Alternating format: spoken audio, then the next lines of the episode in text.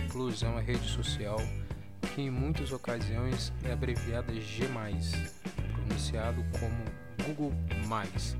É um serviço de identidade mantido pelo Google, o buscador mundial.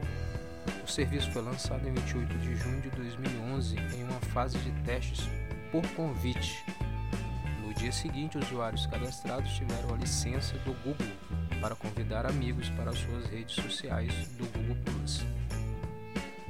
Mas só acima dos 18 anos de idade que eram permitidos naquele ano ao serviço para criar suas próprias contas e enviar convites.